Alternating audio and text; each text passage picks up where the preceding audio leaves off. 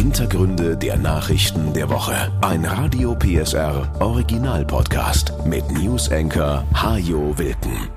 IT-Probleme bei Volkswagen, ein milliardenteurer Fehlkauf bei der Bundeswehr und ein Lachflash während der Tagesschau. Es gab mal wieder einige Pannen in dieser Woche, ärgerliche und auch sympathische. Und mit einer davon beschäftigen wir uns auch nochmal etwas genauer im Laufe dieser Folge. Und damit hallo und schön, dass Sie dabei sind. Die Bundesregierung will den Wohnungsbau wieder ankurbeln. Anfang der Woche gab es einen Baugipfel im Kanzleramt. Und da wurden einige Maßnahmen beschlossen, die dafür sorgen sollen, dass sich die Auftragsbücher der Bauunternehmen wieder füllen und dass neue Wohnungen entstehen.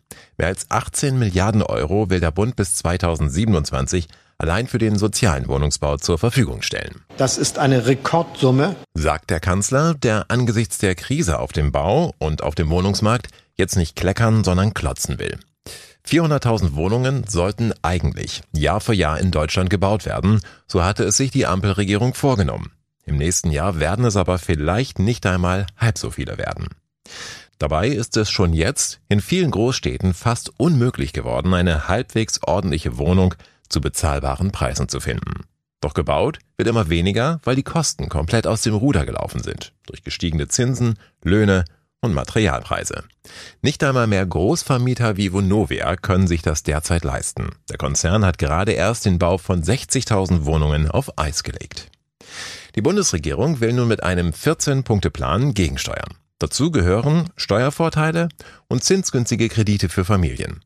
Ein Klimabonus beim Heizungstausch auch für Wohnungsunternehmen und Vermieter und mehr Spielraum der Länder bei der Grunderwerbsteuer, auf die sie künftig ganz oder teilweise verzichten können. Außerdem verzichtet die Koalition auf die bislang geplanten strengeren Dämmvorschriften für neue Häuser, weil die das Bauen noch teurer machen würden. Eine Sanierungspflicht für ältere Gebäude, wie von der EU angestrebt, soll es auch nicht geben. Gehen wir einige der 14 Punkte mal durch. Mehr Familien können künftig zinsgünstige Kredite bekommen, um sich den Traum vom Eigenheim zu erfüllen. Die Einkommensgrenzen werden von 60.000 auf 90.000 Euro im Jahr erhöht. Das soll für mehr Nachfrage nach Programmen sorgen, die bisher eher ein Ladenhüter waren. Denn Familien mit kleineren Einkommen können sich derzeit ohnehin kaum eine Immobilie leisten. Und die, die etwas mehr verdienen, sind bisher aus der Förderung rausgefallen, weil ihr Einkommen jenseits von 60.000 Euro liegt. Bauministerin Clara Geiwitz. Mehr Menschen werden sich ein Haus, ein bestehendes oder ein neues kaufen können. Und indem wir den Bau neuer Wohnungen deutlich leichter machen, werden wir mittelfristig mehr Wohnungen und bezahlbare Mieten haben. Einen deutlichen Effekt verspricht sich Kanzler Scholz auch vom seriellen Bauen. Man könnte auch sagen, von Häusern von der Stange. Auch wenn das nicht so schön klingt. Dabei wird nicht jedes einzelne Projekt bis ins kleinste Detail neu geplant, sondern die wesentlichen Teile von Gebäuden aus festen Modulen zusammengesetzt. In anderen Ländern ist das viel verbreiteter als bei uns und auch die Autoindustrie setzt längst auf serielles Bauen, um ihre Kosten zu senken. Das, so der Kanzler, soll künftig auch auf deutschen Baustellen funktionieren. Wir wollen also, dass es möglich ist, dass ein einmal genehmigtes Haus auch anderswo in Deutschland so gebaut werden kann, mit der Konsequenz, dass es eben billiger und schneller geht. In Sachsen fielen die Reaktionen auf die Pläne zunächst verhalten aus. Mirjam Philipp vom Verband Sächsischer Wohnungsgenossenschaften zum Beispiel findet es gut, dass die Energiestandards vorerst nicht weiter erhöht werden. Gut deshalb, weil damit die ohnehin schon so angespannte Lage nicht noch schlimmer wird. Besser wird sie dadurch allerdings auch nicht. Insofern ist der Verzicht auf neue Dämmvorschriften keine Maßnahme, um den Wohnungsbau effektiv anzukurbeln, so Philipp. Und die Sanierung bestehender Wohnungen fällt in dem 14-Punkte-Plan der Bundesregierung komplett hinten runter. Wird null auf den Bestand Augenmerk gerichtet. Wir haben zwar ein paar Förderungen, die uns aber auch nicht in dem Maße weiterhelfen. Wir haben Gebäudebestände mit 40 Wohnungen als Beispiel, ja. Und für die erste Wohnung gibt es noch 30.000, für die zweite bis sechste gibt es 10.000 Förderung, ab der siebten 3.000. Und wenn Sie das jetzt hochrechnen, dann kommt unterm Strich 50 Cent pro Quadratmeter raus. Auch der Eigentümerverband Haus und Grund in Sachsen glaubt nicht, dass die Baubranche jetzt schnell wieder aus der Talsohle kommt. Dazu sind zuletzt einfach zu wenig Bauanträge gestellt und genehmigt worden. Haus- und Grundpräsident René Hobusch. Wir schieben im Moment ja schon eine Bugwelle von Stornierungen vor uns her. Wir werden ein weiteres Jahr bis anderthalb Jahre brauchen, bis diese Punkte umgesetzt sind und wieder richtig gebaut wird. Zudem, so Hobusch, sind die Zinsen weiterhin hoch. Und wenn sich Bauherren keine Finanzierung leisten können, dann nützen auch die besten Förderprogramme nichts. Dennoch ist die Bauwirtschaft insgesamt etwas zuversichtlicher als vor dem Gipfel. Die Maßnahmen sind umfangreicher als erwartet, hieß es beim Hauptverband der deutschen Bauindustrie nach dem Treffen im Kanzleramt. Präsident Peter Hübner. Wir gehen davon aus, dass wir zumindest den Niedergang aufhalten können. Wenn es so weiterläuft, wie es aktuell läuft, werden es im nächsten Jahr weit weniger als 200.000 Wohnungen sein. Wir gehen davon aus, dass über diese Punkte wir das Ganze stoppen können. Ob es auch reicht, um den Markt zu drehen, sehen viele Branchenvertreter skeptisch. Und Umweltverbände sind ohnehin nicht glücklich mit den Plänen, weil die Ampel damit einmal mehr Maßnahmen zum Klimaschutz aufgibt oder verschiebt. Auch vom Deutschen Gewerkschaftsbund kommt Kritik. Er vermisst Impulse für den sozialen Wohnungsbau. Auch in dieser Woche hat es wieder intensive Diskussionen über Grenzkontrollen gegeben. Hieß es anfangs noch, dass Bundesinnenministerin Nancy Faeser nun auch stationäre Kontrollen an den Grenzen zu Polen und Tschechien vorbereitet, kündigte sie Mitte der Woche dann doch ein etwas anderes Modell an. Wir müssen das grausame Geschäft der Schleuser unbedingt stoppen. Deshalb nimmt die Bundespolizei ab sofort zusätzliche flexible Schwerpunktkontrollen an den Schleuserrouten an den Grenzen zu Polen und Tschechien vor. Diese zusätzlichen Kontrollen ergänzen die Schleierfahndung, die wir bereits in den letzten Monaten intensiviert haben. Flexible Kontrollen also statt stationärer. Die Innenministerin begründet das damit, dass solche Kontrollen nicht erst bei der EU angemeldet werden müssen und dass sie den Waren- und Pendlerverkehr nicht behindern. Zudem hatte etwa die Gewerkschaft der Polizei kritisiert, dass stationäre Kontrollen nichts weiter sind als Augenwischerei. Die Schleuser werden einfach an den Kontrollstellen vorbeifahren, um Menschen ein paar Kilometer weiter unbemerkt über die Grenze zu bringen. Viel effektiver wäre es nach Ansicht der Gewerkschaft deshalb, wenn die Bundespolizei agil auf der Grenzlinie agieren könnte. Das soll sie nun offenbar mit diesen flexiblen Kontrollen.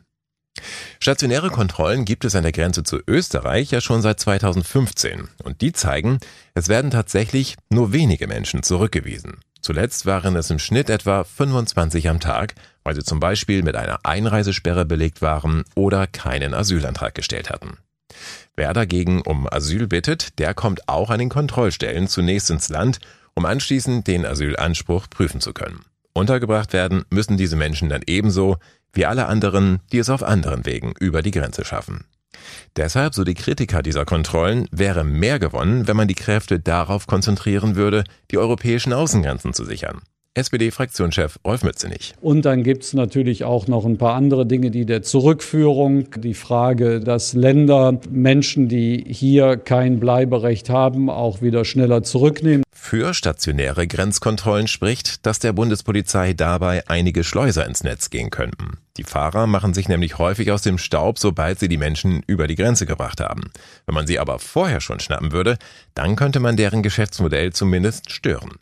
Außerdem, so Sachsens Innenminister Armin Schuster, wir haben Schleuserfahrzeuge, die verunglücken und wir holen eine tote Frau daraus. Wir haben Schleuserfahrzeuge, die flüchten, auf zwei Rädern über Wiesen fahren. Wir haben Schleuserfahrzeuge mit 15-jährigen Fahrzeugführern als Schleuser und wir haben Fahrzeuge, die wir aufmachen, da sind die Dichtungsgummis von innen rausgerissen, weil sie keine Luft bekommen. Jeder Kilometer, den ich unterbinde, schützt die Geschleusten auf diesen Ladeflächen. Das ist die Situation, warum ich sage, alles an die Grenze. Wir müssen dafür sorgen, dass wir nicht in eine Katastrophe schlittern. Die Innenminister der EU-Staaten haben am Donnerstag erst wieder über die geplante Asylreform beraten. Dabei ging es auch um die umstrittene Krisenverordnung für Zeiten, in denen besonders viele Geflüchtete nach Europa kommen. Die EU-Staaten sollen in solchen Phasen die Standards senken können, wie sie die Menschen unterbringen. Und sie sollen sie auch länger in Lagern an den Außengrenzen festhalten können. Die Grünen wollten das eigentlich verhindern, weil sie befürchten, dass Asylstandards damit dauerhaft gesenkt werden. Inzwischen aber ist klar, dass auch Deutschland die Reform nicht mehr blockieren wird. Im Gegenzug setzte Bundesinnenministerin Faeser bei den Beratungen in Brüssel durch, dass Familien mit Kindern bei den Verfahren an den Außengrenzen bevorzugt behandelt werden sollen. Die Reform soll nun in den nächsten Tagen beschlossen werden. Ob und wie schnell sich dadurch etwas ändert, ist noch nicht absehbar. Das Hilfswerk Brot für die Welt befürchtet jedenfalls einen dauerhaften Ausnahmezustand an den EU-Außengrenzen. Und als wenn die Diskussion über all das nicht ohnehin schon schwierig genug wäre, Von geeigneten Lösungen einmal ganz zu schweigen, goss CDU-Chef Friedrich Merz in dieser Woche noch Öl ins Feuer. Während einer Talkrunde bei Welt TV sagte er, Die werden doch wahnsinnig, die Leute, wenn die sehen, dass 300.000 Asylbewerber abgelehnt sind, nicht ausreisen, die vollen Leistungen bekommen, die volle Heilfürsorge bekommen, die sitzen beim Arzt und lassen sich die Zähne neu machen und die deutschen Bürger nebendran kriegen keine Termine. Damit rückte das Thema Grenzkontrollen erst einmal auf die hinteren Plätze in den Nachrichten und alle diskutierten über die Märzaussage. Bundesinnenministerin Faeser von der SPD warf ihm erbärmlichen Populismus auf dem Rücken der Schwächsten vor. Der sächsische Ausländerbeauftragte Gerd Mackenroth formulierte die Kritik an seinem Parteichef etwas diplomatischer. Es hat keinen Sinn, Vorurteile und AfD-Propaganda zu bedienen, sagte er. Und die CDU stellte das Video vom TV-Auftritt ihres Chefs gleich zweimal online. Erst ohne die umstrittene Märzaussage, nach heftigen Protesten in den sozialen Netzwerken schnitt sie die Szene dann doch wieder rein. Doch was ist dran an der Behauptung, Asylbewerber würden Deutschen die Plätze beim Zahnarzt wegnehmen? Nichts ist dran, sagt Christoph Benz, der Präsident der Bundeszahnärztekammer. Ich habe noch von keinem Kollegen gehört, so Benz, dass in der Praxis derzeit viele Termine blockiert sind, weil so viele Geflüchtete behandelt werden. Man bekommt eigentlich immer zeitnah einen Termin, in Notfällen sowieso. In ländlichen Regionen kann es mit einem Termin allerdings tatsächlich manchmal etwas länger dauern, so Benz. Das liegt aber nicht daran, dass Asylbewerber dort bevorzugt behandelt werden, sondern daran, dass es einfach nicht so viele Zahnarztpraxen auf dem Land gibt. Hinzu kommt der Personalmangel, deshalb müssen dort alle länger warten. Ein Blick in ein Online-Terminportal bestätigt das. In größeren oder mittelgroßen Städten bekommt man überall in Deutschland innerhalb weniger Tage einen Termin beim Zahnarzt, hat das Redaktionsnetzwerk Deutschland festgestellt. In kleineren Städten oder auf dem Dorf ist dagegen häufig erst in einigen Wochen etwas frei. Und, so Joachim Hüttmann vom Freien Verband Deutscher Zahnärzte, in kleineren Kommunen mit großen Unterkünften könnte es tatsächlich mal problematisch bei der ärztlichen Versorgung werden. Und welche Leistungen stehen Asylbewerbern nun beim Zahnarzt zu? In den ersten 18 Monaten haben sie einen eingeschränkten Gesundheitsschutz. Das heißt, sie sind nicht krankenversichert und werden nur behandelt bei akuten Erkrankungen und Schmerzen. Anspruch auf Zahnersatz haben sie nur, wenn das im Einzelfall aus medizinischen Gründen unaufschiebbar ist, heißt es im Asylbewerberleistungsgesetz. Nach 18 Monaten erhalten Asylbewerber eine Gesundheitskarte für Flüchtlinge und damit dann auch fast alle Leistungen der gesetzlichen Krankenversicherung. Die Kosten für diese Gesundheitskarte trägt das Sozialamt. Dass die Kassenleistungen keine Vollkaskoversorgung garantieren, das wissen wir alle. Für etliche Leistungen müssen Patienten beim Zahnarzt selbst in die Tasche greifen. Das aber, sagt Zahnarzt Thomas Schlösser aus dem Sauerland, der Heimat von Friedrich Merz, wissen viele Geflüchtete nicht. Ihnen wird im Heimatland gesagt, dass in Deutschland beim Zahnarzt alles kostenlos ist. Insofern könnte das deutsche Gesundheitssystem oder das, was man darüber hört, tatsächlich ein Faktor sein, der Geflüchtete dazu ermutigt, nach Deutschland zu kommen.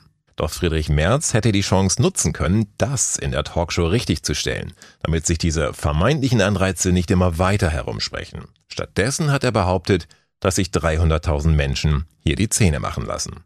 Und damit hat er der Sache einen Bärendienst erwiesen. An Sachsens Schulen ist im letzten Schuljahr jede zehnte Unterrichtsstunde ausgefallen oder von einer Vertretung gehalten worden. An den Lehrern lag das nicht, denn die haben, viele zumindest, mehr gearbeitet, als sie mussten. Das zeigt eine Studie der Uni Göttingen, die die Gewerkschaft GEW in dieser Woche veröffentlicht hat. Demnach hat jede dritte Lehrkraft in Sachsen, die in Vollzeit arbeitet, mehr als 48 Stunden pro Woche gearbeitet. Für die Überstunden sorgten dabei vor allem die Aufgaben, die zum Unterricht gar nicht direkt dazugehören. So Burkhard Naumann, der Landesvorsitzende der GEW. Die digitale Ausstattung hinkt Jahre zurück. Jetzt kommt sie langsam auf einem Niveau, mit dem man arbeiten kann. Und Lehrkräfte brauchen aber zusätzliche Zeit, um das auch tatsächlich umzusetzen, um pädagogische Konzepte zu entwickeln, um ihren Unterricht entsprechend umzustellen. Die ist aber nicht da. Dabei könnten gerade die digitalen Medien die Arbeit der Lehrer erleichtern wenn man solche Dinge im Unterricht häufiger nutzen könnte. Es gibt deutliche Unterschiede zwischen Schulen, die bei der Digitalisierung vorangehen, und solchen, die hinterherhinken. Studienleiter Frank Musmann von der Uni Göttingen hat festgestellt, dass Lehrkräfte an digital orientierten Schulen bessere Arbeitsbedingungen haben und natürlich, sage ich mal, auch einen besseren digital orientierten Unterricht machen können. Auf der anderen Seite bedeutet es für Schülerinnen und Schüler, dass sie an solchen Nachzüglerschulen nicht lernen, wie sie im Internet vernünftig recherchieren können, beziehungsweise wie sie Inhalte im Internet möglicherweise selbst produzieren können. Ein erster Schritt, um die Arbeitsbelastung der sächsischen Lehrer zu verringern, soll nun eine Bestandsaufnahme sein. GEW-Chef Naumann fordert, die Arbeitszeiten der Lehrer genau zu erfassen. Erreichen wollen wir damit, dass die Lehrkräfte selbst Einsicht in ihre Arbeitszeit haben. Schulleitungen müssen das auch sehen können. Das muss auch für Personalräte zugänglich sein, dass sie sehen können, da werden Arbeitszeitnormen gerissen und da müssen entsprechende Maßnahmen ergriffen werden. Helfen würden natürlich mehr Lehrer oder auch Schulassistenten, um die Aufgaben auf mehr Schultern zu verteilen. Allerdings standen die Bewerber in den letzten Jahren nicht Schlange. Regelmäßig konnte das Kultusministerium nur einen Teil der ausgeschriebenen Stellen besetzen. Folge, rund 450.000 Unterrichtsstunden fielen sozusagen planmäßig aus, weil von vornherein klar war, dass man niemanden hat, den man vor die Klasse stellen kann. Der hohe Krankenstand durch die übermäßige Belastung der Lehrer hat die Situation dann noch weiter verschärft. Am Ende fielen, trotz Überstunden, mehr als 1,6 Millionen Stunden Unterricht aus. Der September ist vorbei, zum 1. Oktober ändert sich wieder einiges in Deutschland. Zum Beispiel wird Gas billiger. Zwei Gasumlagen fallen zum Monatswechsel weg. Davon profitieren allerdings in erster Linie Neukunden, weil die Versorger die Senkung nicht automatisch weitergeben. Es lohnt sich also, die Preise zu vergleichen und gegebenenfalls zu einem anderen Anbieter zu wechseln. Wer ein älteres Android-Handy hat, kann WhatsApp ab Oktober unter Umständen nicht mehr nutzen. Dazu braucht man dann nämlich mindestens die Android-Version 5.0. Betroffene Nutzer müssen also entweder ihr Betriebssystem aktualisieren, sich ein neues Handy kaufen oder auf WhatsApp verzichten. Nicht so einfach verzichten kann man auf die Steuererklärung für das letzte Jahr. Wer eine machen muss und sie noch nicht fertig hat, der muss das an diesem Wochenende erledigen. Denn die Frist zur Abgabe endet am 30. September. Und weil das ein Samstag ist, gilt der Montag als letzter Abgabetag. Auch Studenten, die noch die 200 Euro Energiepreispauschale haben wollen, müssen ihren Antrag jetzt stellen. Die Frist dafür endet ebenfalls am Montag. Und mehr als 700.000 Berechtigte haben noch keinen Antrag gestellt. Ranhalten müssen Sie sich auch, wenn Sie noch einen Heizkostenzuschuss für Holz, Öl oder Briketts zum Beispiel bekommen wollen. Bis zu 2000 Euro sind drin, wenn Sie hohe Mehrkosten im letzten Jahr hatten. Die Anträge müssen aber bis zum 20. Oktober gestellt werden. Ein paar Dinge werden teurer zum Monatswechsel. Die Zinsen für Studienkredite steigen zum Beispiel von 7,55 auf 8 Prozent. Und Händler müssen höhere Gebühren zahlen, wenn ihre Kunden mit Kreditkarten von Visa oder Mastercard zahlen. Gut möglich also, dass Händler diese Kosten weitergeben oder die Karten nicht mehr akzeptieren. Für solche Fälle sollte man dann eine andere Karte oder Bargeld zur Hand haben. Und schließlich gibt es noch zwei spannende Abstimmungen im kommenden Monat. In Bayern und Hessen werden am 8. Oktober neue Landtage gewählt. Und jetzt, wie anfangs versprochen, noch kurz zur Panne der Woche. Die war so herrlich sympathisch und ist am Mittwochmorgen im ersten während der Tagesschau passiert. Sprecherin Susanne Daubner, die für gewöhnlich nichts aus der Ruhe bringen kann, hatte vor laufender Kamera einen Lachanfall. Guten Morgen, Susanne. Einen schönen guten Morgen, meine Damen und Herren. Entschuldigung. Bundeskanzler Scholz trifft sich. Oh Gott. Es tut mir jetzt echt leid. Das ist jetzt nichts. Bundeskanzler Scholz trifft sich heute im Kanzleramt mit Vertretern der deutschen Chemieindustrie, um über die Zukunft der Branche zu beraten. Der Lachflash dauerte gefühlt eine kleine Ewigkeit, sagt Susanne Daubner, die danach selbst gar nicht so richtig erklären konnte, worüber sie sich eigentlich so köstlich amüsiert hatte. Aber Fakt ist, es war ansteckend. Viele Zuschauer mussten laut mitlachen. Und dieser Ausschnitt wird vermutlich Kultstatus erlangen und auch in vielen Jahren noch immer wieder mal aus den Archiven hervorgekramt werden. Lachen ist übrigens tatsächlich ziemlich gesund. Lachen aktiviert verschiedene Muskeln vom Gesicht bis zum Zwerchfell. Und wenn man sich vor Lachen auf den Boden schmeißt und dabei mit den Fäusten trommelt, dann sogar noch ein paar Muskeln mehr.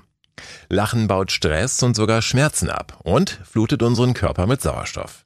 Lachen beeinflusst auch den Stoffwechsel, stärkt unser Immunsystem, senkt den Blutdruck und macht schlau.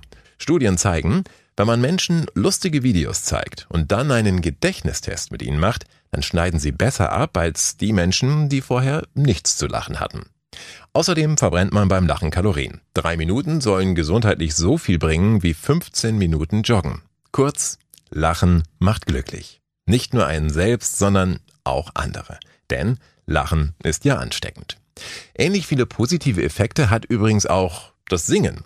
Und vielleicht erleben wir ja auch das irgendwann noch einmal in einer Ausgabe der Tagesschau. Das war Wilken. Hintergründe der Nachrichten der Woche mit Newsenker Hajo Wilken. Dieser Radio PSR Original Podcast ist eine Produktion von Regiocast, deutsches Radiounternehmen.